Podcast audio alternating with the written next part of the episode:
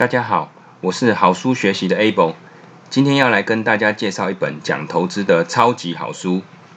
投资最重要的是，投资最重要的是，我曾经呢在朋友外汇伦伦的 YouTube 频道里面录了《投资最重要的是》这本书的介绍，那大家可以搜寻关键字“外汇伦伦”和“投资最重要的是”，就可以找到这个影片。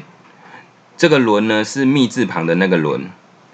那不过呢，这一段时间以来呢，我一直还没有完成这本书在自己的 Podcast 频道的录音，所以呢，今天我就来跟大家聊聊这本书，而且我将会介绍影片里没有提到的其他三个书中的重点哦。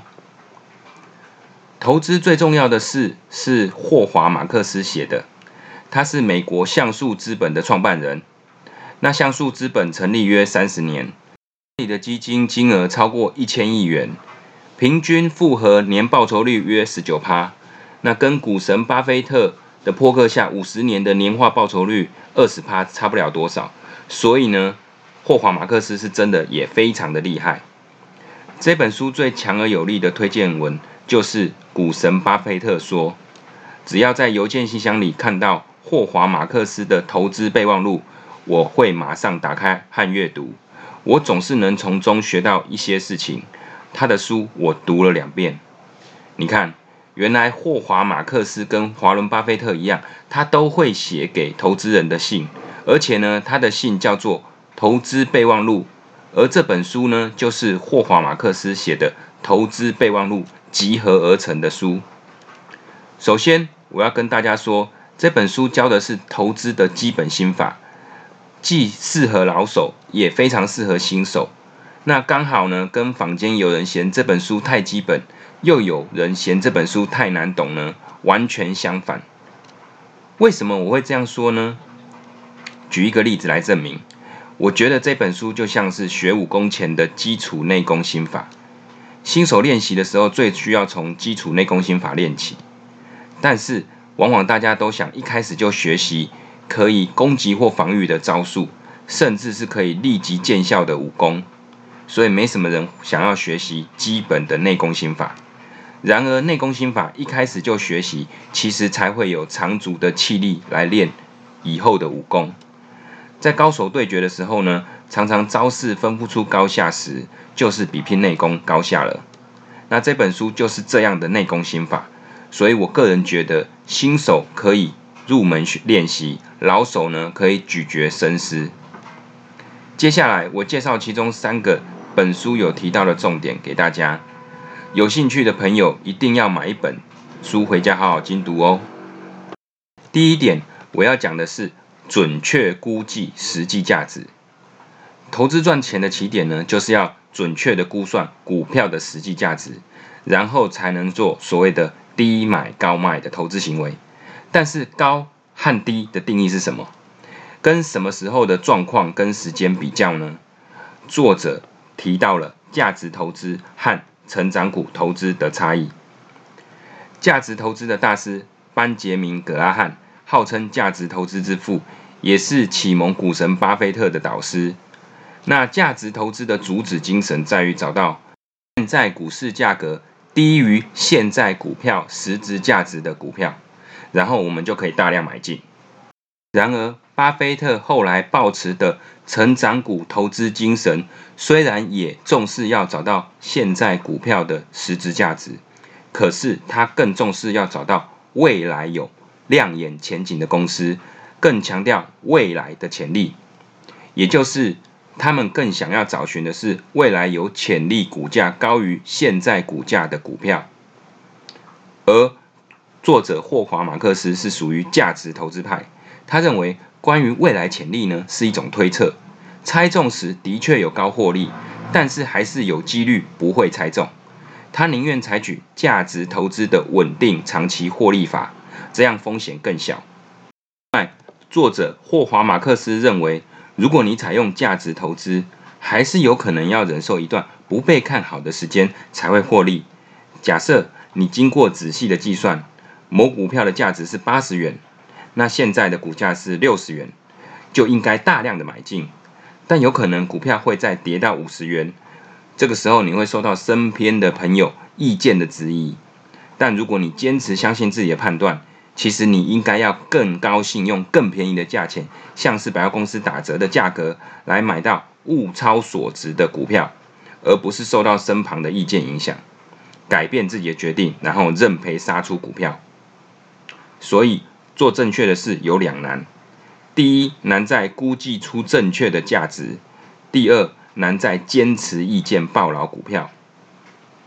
至于股票的实际价值估算方式，作者霍华马克思认为，主要在有形资产和现金流量。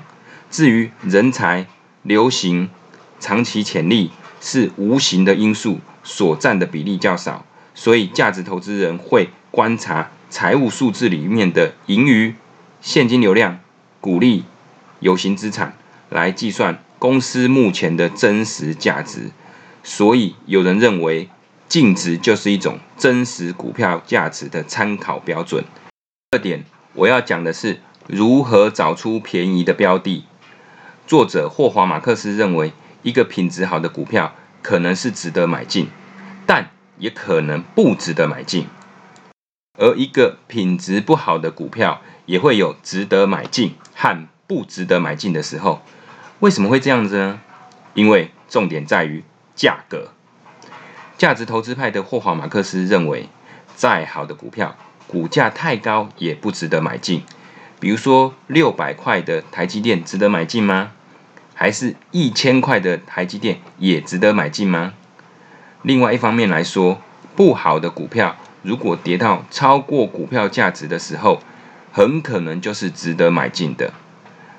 那么，在什么时候股票价格才有可能会跌到股票价值以下呢？而且此时风险又不会太高。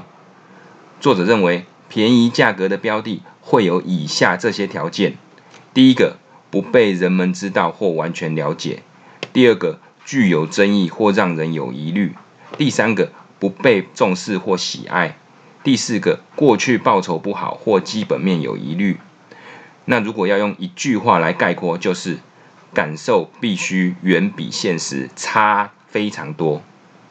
也就是在大多数人不愿意做的事情当中，常常可以找到最好的投资机会。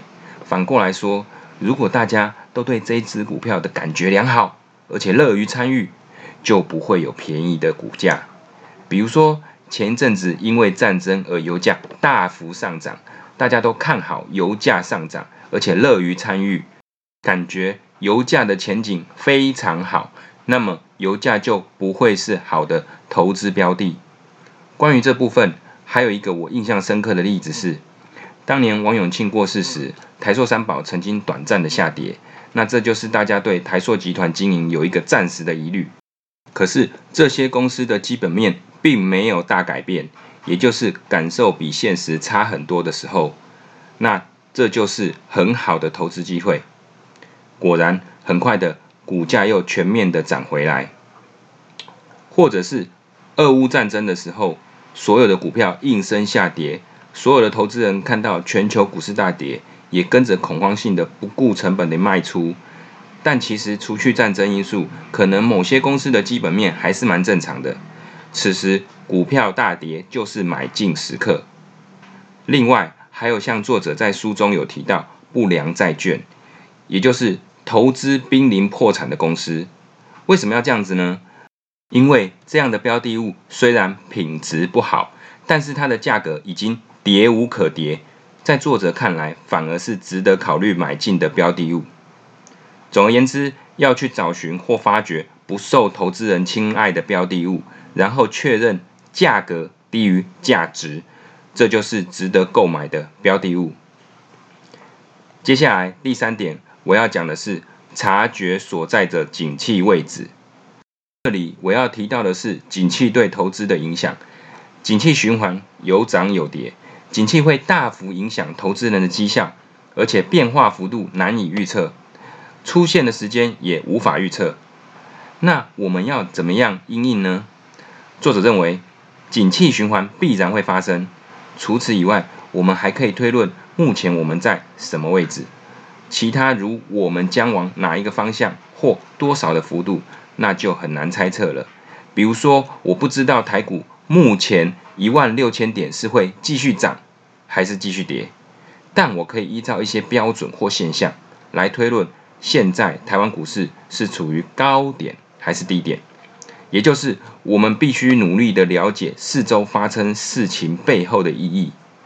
作者霍华马克思举例，两千零七年金融海啸时，有一些现象能证明市场已经过热的指标，像是高收益债券发行量破纪录的大幅增加，而且评比等级低的债券数量比例很高。